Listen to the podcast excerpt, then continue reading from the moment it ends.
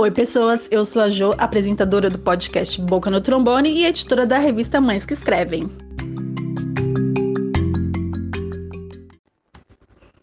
E hoje eu vou falar sobre um assunto bem delicado para muitas de nós, principalmente para quem passa por isso. Sobre mães que não moram com os filhos e julgamento. Bom, você é uma mãe que não mora com filho? Você é uma mãe que mora com filho? Este podcast é para todas nós, porque a gente precisa, é, como unidade, como mulheres, como é, essa união que a gente tanto prega, ter em mente que o julgamento pode também vir da nossa boca. Porque quando a gente não passa por certa situação, a gente às vezes não entende os motivos e aí a gente acaba julgando. Então, é, vamos lá. Bom, eu sou uma mãe que não mora com um filho. É, meu filho não mora comigo tem três anos, vai fazer quatro anos. Foi um processo muito doloroso e difícil no começo e ainda é. Mas eu vou começar falando lá atrás do problema, lá da raiz né? É, nós que somos mulheres, a gente foi condicionada a ser mãe, a ser esposa, a ser aquela mulher perfeita, provedora da casa, dos filhos, da educação, aquela que faz é, a janta e o almoço para o marido, aquela que tira os sapatos do marido e deixa tudo prontinho, aquela que tem que estar pronta, linda e cheirosa, sem cheiro de alho e cabelo bagunçado, para o marido chegar e ter você cheirosinha e pronta para ele. Parece que eu estou falando do, né, de antigamente, lá da época das nossas avós, mas não.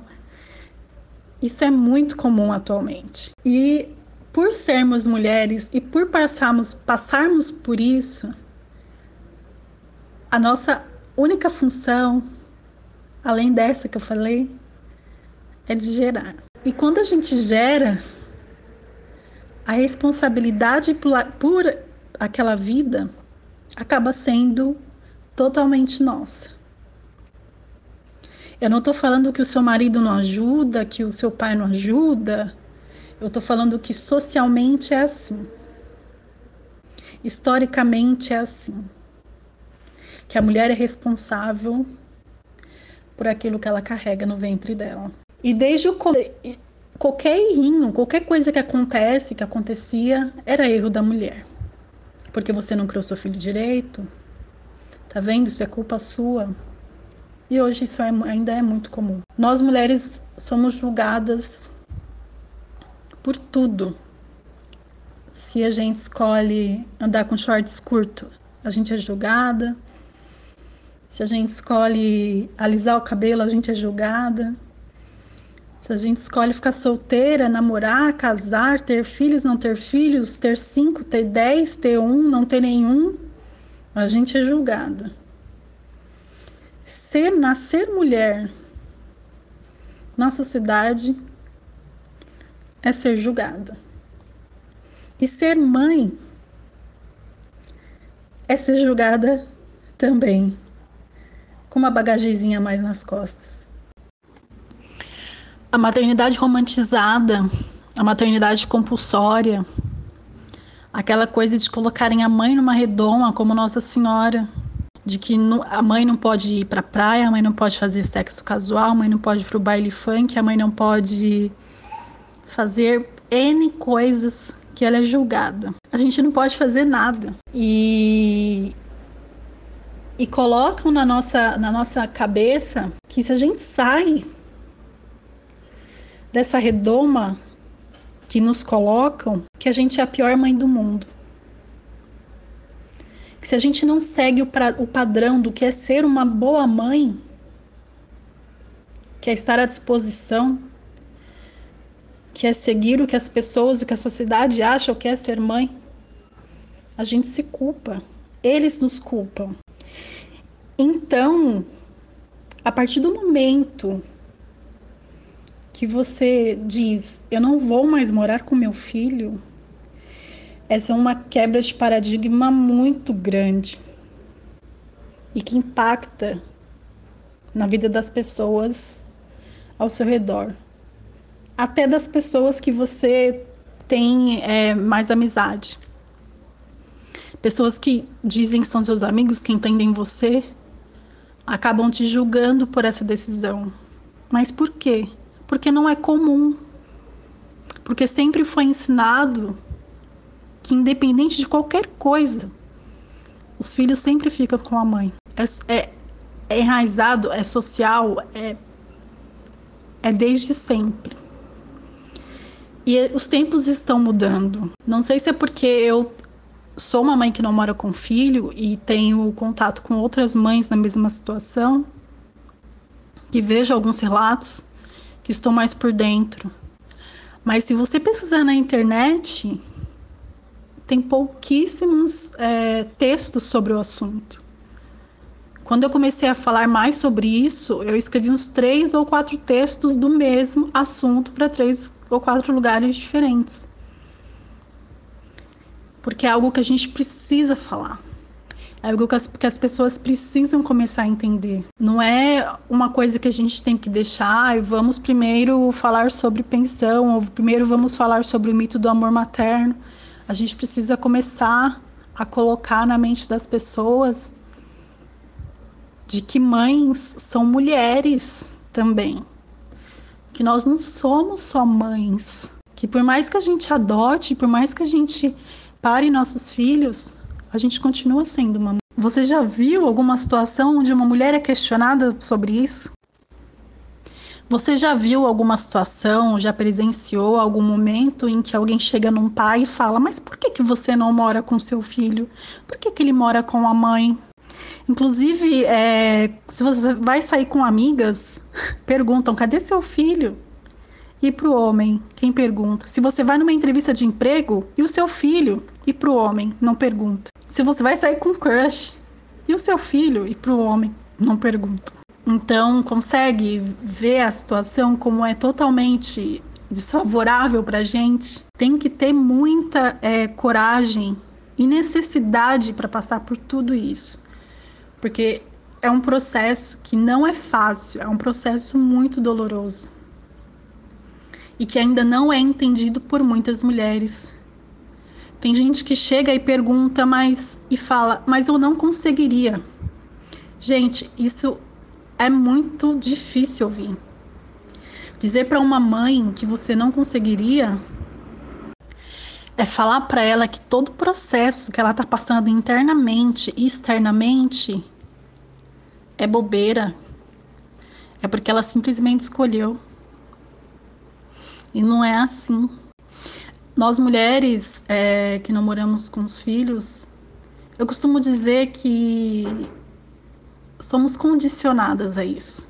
Muitas têm os seus motivos, mas muita gente fala: é porque eu preciso trabalhar mais, é porque eu preciso estudar mais, é porque eu não tenho, eu mudei e não tenho condições de, de dar um suporte legal para os meus filhos. Eu achava que eu não, não era mais mãe. E pior do que se sentir assim é ouvir isso. Então ela se vê nessa situação de que a única solução é isso. Sabe? É abrir mão é, dessa criação, nem que seja temporário ou não. E existem também as mães que não moram com os filhos porque perderam a guarda por causa do, do pai. Situações, situação que é bem comum também. E outro ponto importante para falar aqui é sobre o auto-julgamento.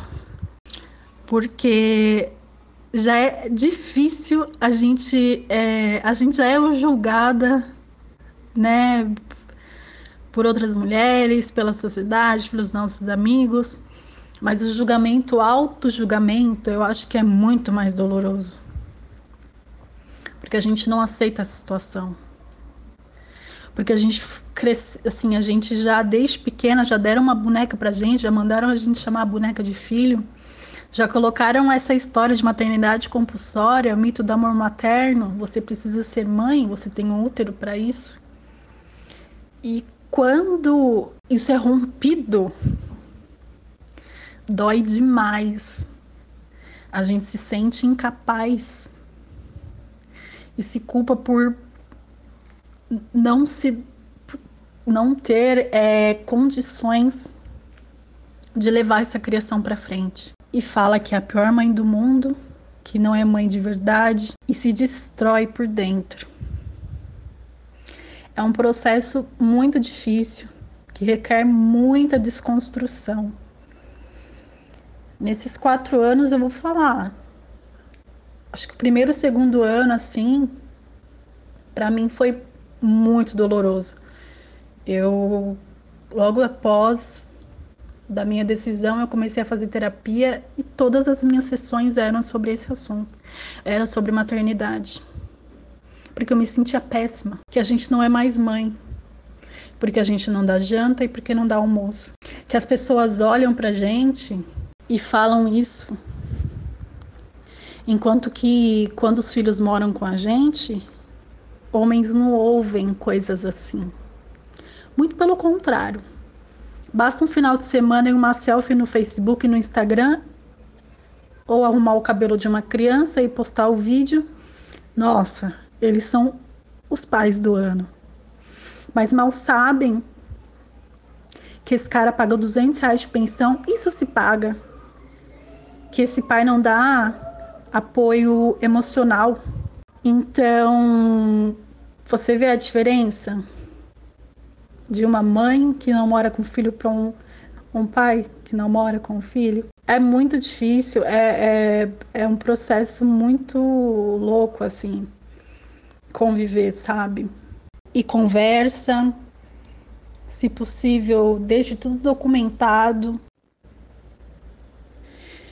mas e como tomar essa decisão? Como eu sei que essa é a melhor decisão para mim neste momento? Bom, é, eu acredito que tem que pensar muito, né? E vai da, da sua necessidade.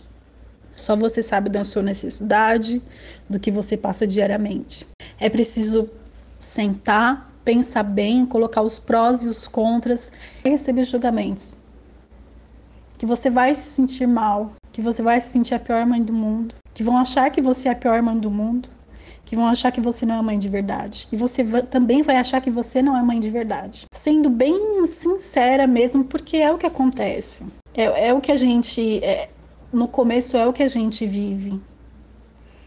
Então, se você tem, se você convive com um genitor, um pai presente, senta e, e depois converse com seu filho sobre o assunto. Claro, eu não recomendo do dia para noite. Fala, ó, oh, hoje você vai morar com seu pai e é isso. Mas ir aos poucos. Principalmente se a criança for pequena, tiver lá os seus 3, 4 anos. Um pouco mais. E aos poucos, um dia você vai dormir na casa do papai, outro dia você vai dormir na casa da vovó, dependendo de com quem você for dividir essa criação. E aos poucos, para a criança também não sentir e buscar ajuda, né? Buscar ajuda é, psicológica. A gente sabe que pode ser um momento um pouco delicado, um pouco difícil para a criança também, porque é uma mudança de ambiente, é uma mudança de, né, de, de rotina. Então, tudo tem que ser feito com muito cuidado e pensando bem. E assim, e pensar que você está fazendo isso para o bem do seu filho e para o seu bem também, e porque você precisa, e porque é uma necessidade, ou motivo qualquer que você esteja tomando essa decisão. Ela é sua, ela é só sua, e assim, ninguém tem nada a ver com isso. Uma coisa que eu aprendi é que ninguém tem nada a ver com a minha vida. Que se fodam. Eu aprendi a tocar o foda-se muitas e muitas vezes. Você não paga minhas contas, você não vive a minha vida, você não tem que falar.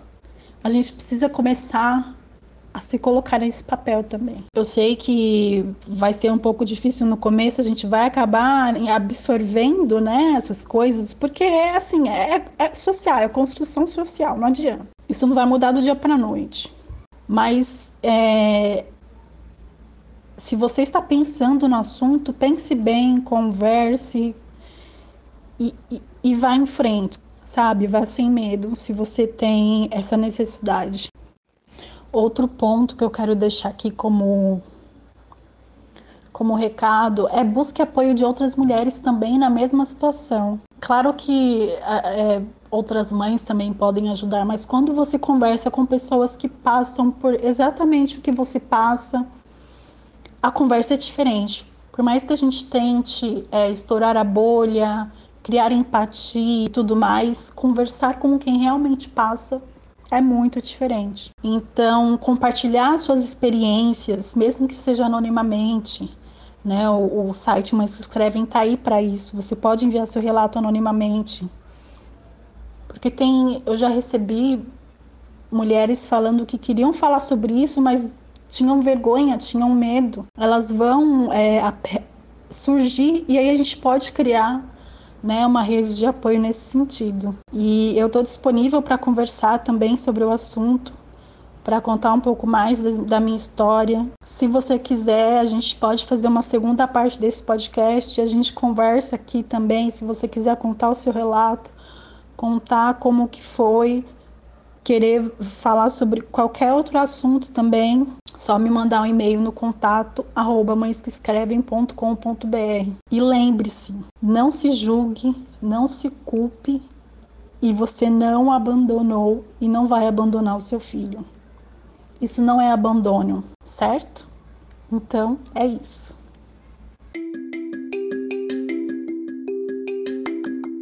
Ouçam, compartilhem, mostrem aí pro mundo que a gente vai botar a boca no trombone e vambora. Beijo, até a próxima.